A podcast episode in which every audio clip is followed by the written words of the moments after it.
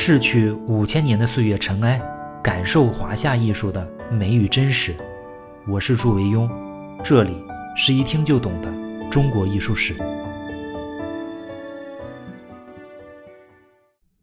各位好，我最近呢在一边写稿子，一边整理后面节目的内容框架。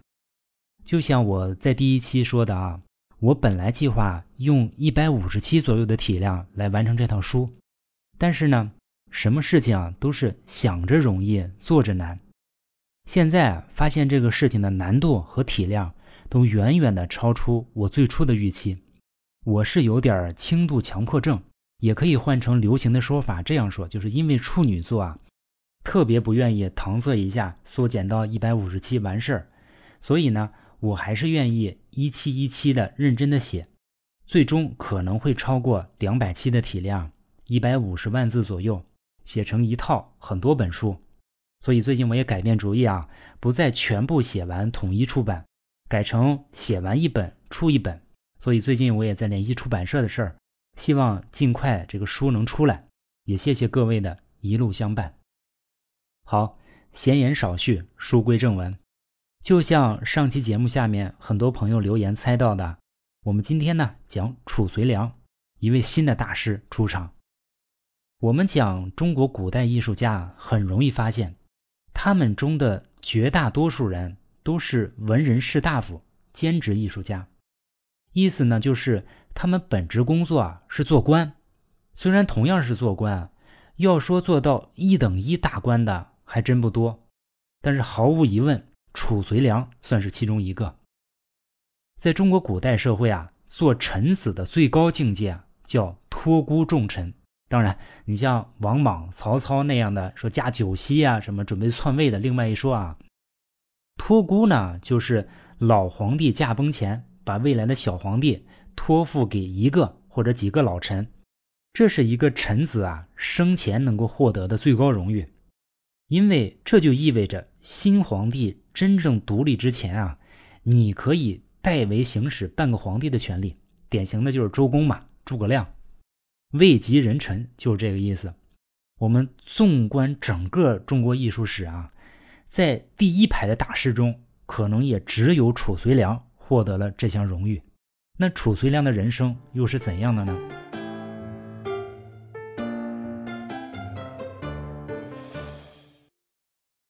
褚遂良跟欧阳询、虞世南一样，也出生在一个名门士族。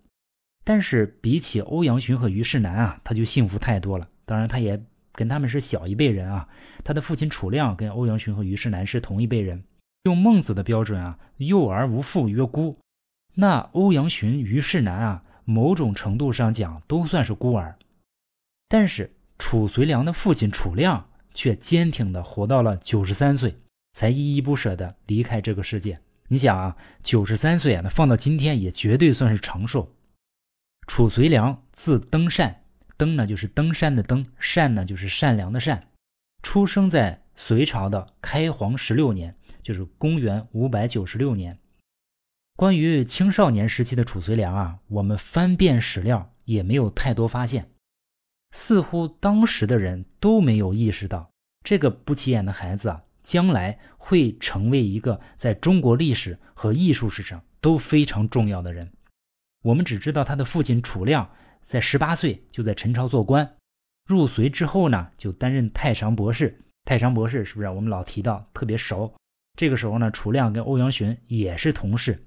后来啊，因为跟一场反叛有牵连，这个我们之前提到过啊，就是楚亮跟当时反叛的杨玄感有点私交，楚亮呢就遭贬到西北地方上。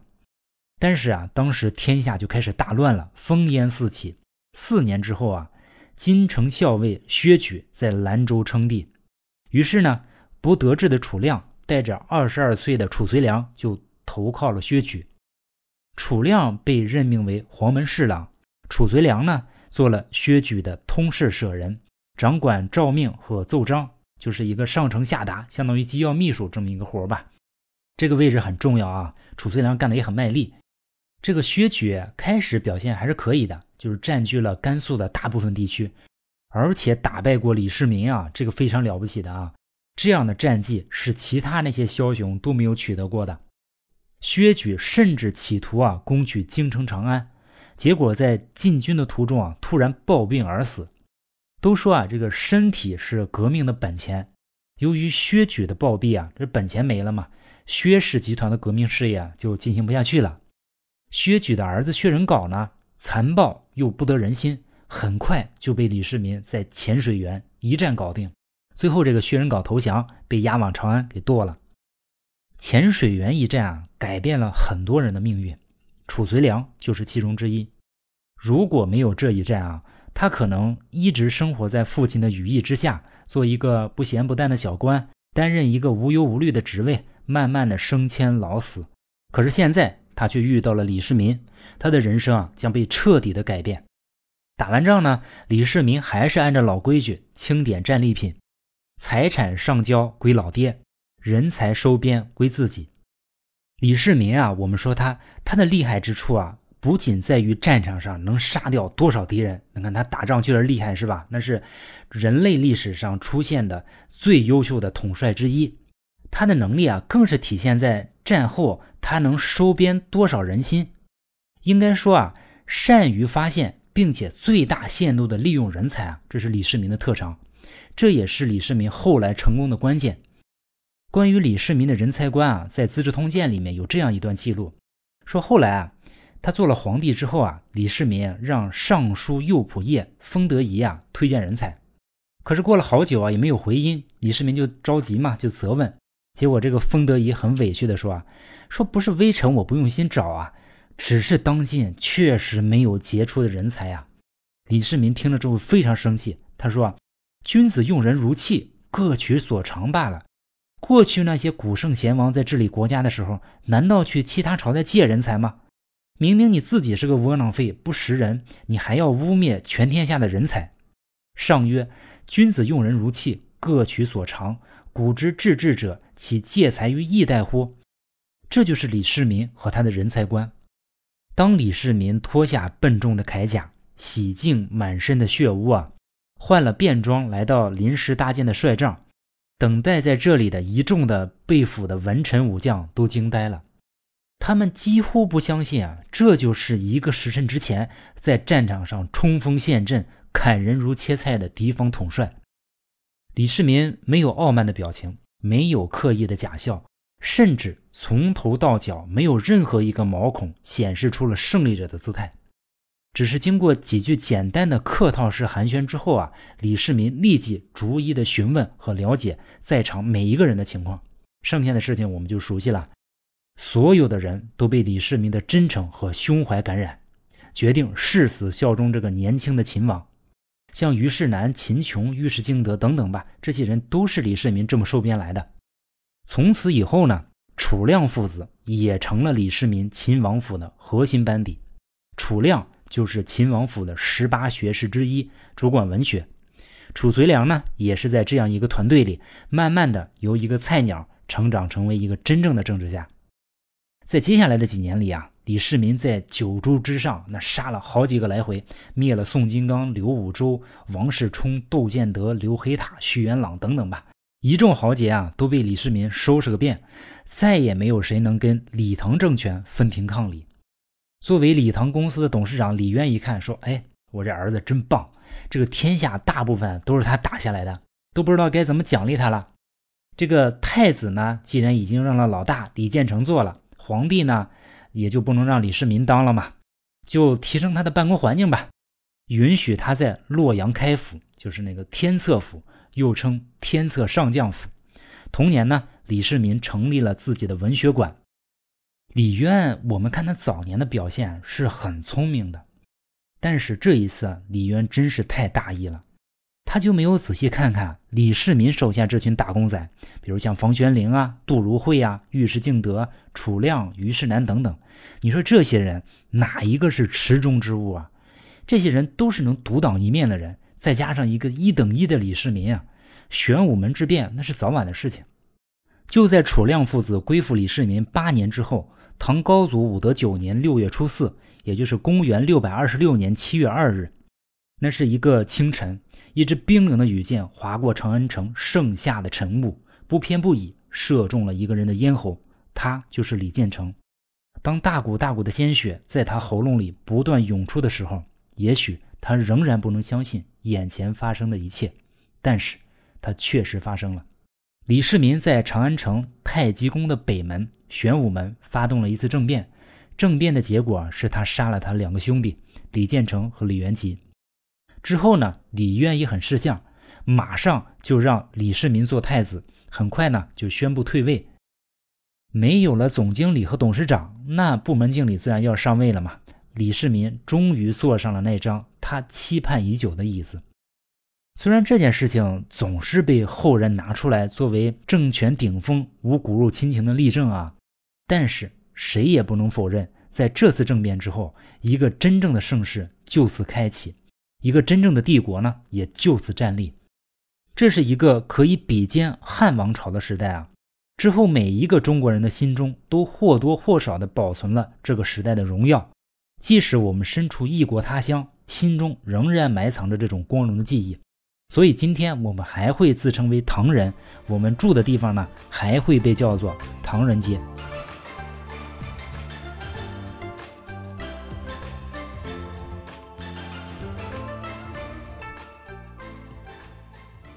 因为这次成功啊，李世民一飞冲天。但是褚遂良并没有，他要想有所成就啊，就还得从他的基层公务员做起。李世民呢，将文学馆改名为弘文馆，让褚遂良做负责人，但是这个含金量就不如以前了嘛。还让他在战场上修建庙宇，当工程监理。应该说啊，褚遂良一直这么默默无闻，直到贞观十年，就是十年之后，公元六百三十六年。四十一岁的褚遂良出任起居郎，专门记载皇帝的一言一行。在这之前的十年间啊，褚遂良苦心钻研书法。由于虞世南也是十八学生之一嘛，褚遂良就有大量的机会接触虞世南，所以虞世南对早期的褚遂良影响是比较大的。这里我忍不住再强调一下啊，我刚刚上周末在清华博物馆的特展上看到了虞世南的《孔子庙堂碑》的拓片。当时我的时间很紧张，下午还有事儿。高晓云老师呢带着我匆匆的，大概也就看了一分钟，我甚至都没有看出啊这是什么版本的拓片，但是给我的感觉啊，比我之前在任何印刷品上看到的效果都还要好很多。在虞世南的指导下，褚遂良的书法突飞猛进。但是这种进步啊，褚遂良也是付出了巨大的努力。有一个并不十分可靠的故事说啊，说褚遂良在跟随虞世南学习了一段时间书法之后啊，觉得自己已经很不错了。有一天，他就问虞世南说：“老师，您看我的书法跟智勇比起来，谁的更好些？”虞世南笑着对褚遂良说。说智勇的书法一个字能卖到五万钱的价格，你的字可以吗？褚遂良一听啊，这就心凉半截，心想我这字啊，现在也就能卖五块钱。但是呢，心里仍然不服。他想，那可能是因为智勇已经过世了，作品才那么值钱。于是呢，褚遂良又问：“那我的字跟欧阳询的字比起来呢？”虞世南这次摇头摇的就更厉害了，说道：“欧阳询能够用任何纸笔啊，随心所欲的写。”都能写得非常好，你能做到吗？褚遂良听完了之后啊，彻底垂头丧气，说：“我什么时候才能达到这样的境界啊？”虞世南就恳切地对褚遂良说：“啊，说只要勤于练习，通过千百次的练习啊，让墨应笔，笔应手，手应心，最终纸笔墨手都为心所用，实现完美的契合，这才是书法的最高境界。”如果能做到坚持不懈，那迟早有一天你终究能达到。褚遂良听到之后啊，就很受触动，从此刻苦追随虞世南学习，再也不好高骛远了。褚遂良早期啊，学习虞世南，学习篆隶这样的古文，还有东汉和北朝的碑刻，跟欧阳询和虞世南一样，北朝的碑刻对褚遂良的影响也很大。褚遂良的性格也是这种刚健的性格啊，于是呢，就有人推荐褚遂良。担任皇帝的起居郎，起居郎是隋代隋炀帝的时候开始设置的，当时成为起居舍人，到了唐朝被改称为起居郎。起居郎负责修订起居注，就是负责记录皇帝的日常言行和国家大事。除了皇帝说进后宫跟皇后有什么事不能听之外啊，那到哪儿你都得跟着皇帝一边走一边记录。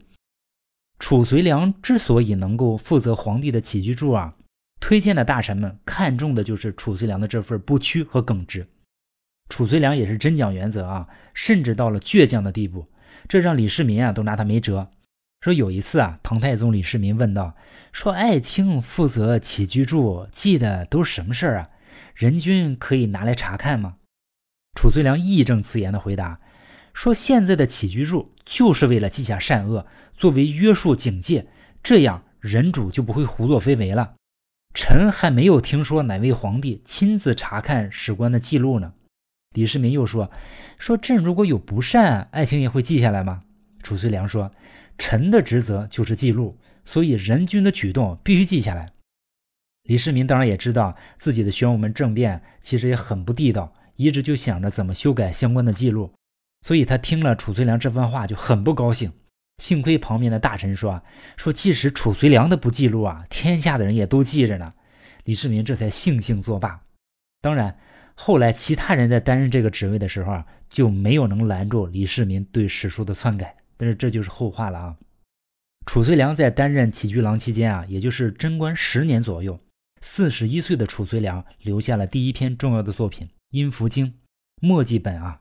现在据说藏在美国的旧金山，具体在哪儿也不太清楚。共计有九十六行，有四百六十一个字。因为啊，市面上还流传有其他版本褚遂良的像小字的《阴符经》啊，所以通常我们称这一版为大字《阴符经》。我会把图片附在节目下面。我们一路看过欧阳询和虞世南的楷书啊，再看褚遂良这篇大字音符经啊，最直观的感觉就是他的楷书啊不是那么严整。即使考虑到它是写在纸本上的因素啊，大字音符经的随意和潇洒，还是能够更新我们对唐楷的一贯印象。大字音符经的行书笔意比较多，字中的铅丝呢比较明显。无论是点、竖、横划，在入笔方面啊，大多是自然落笔，漏锋起笔，有的甚至是尖锋，这在一般的唐楷中是很不常见的。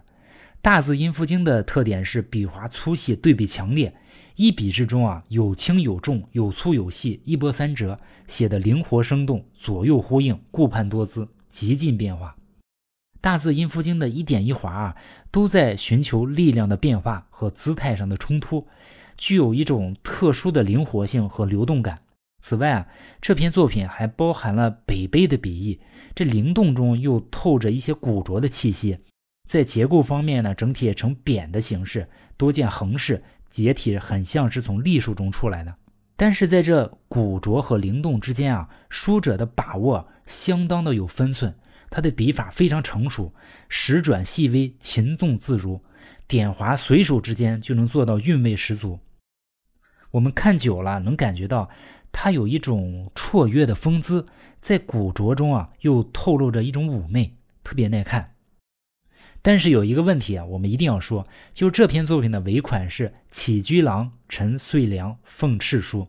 如果这篇作品是褚遂良担任起居郎时写的，那么他那个时候只有四十岁左右，书法面目应该是跟我们后面很快提到的《伊阙佛龛碑》很接近。那个作品肯定是没有争议的，而现在这个大字音符经总体上看，却是一种很飘逸的老辣的面目啊，明显是褚遂良晚年的风格。所以啊，我个人倾向于认为这篇作品应该是当时或者是紧跟着褚遂良后世很近的时代啊，学楚的高手所写的，也就是说是假的，虽然不真呢。但是这篇作品本身来说啊，它的书法水准是极高的，也是一个非常重要的法帖。错就错在这个写字的人呢，不该提一个起居郎在上面露了馅儿。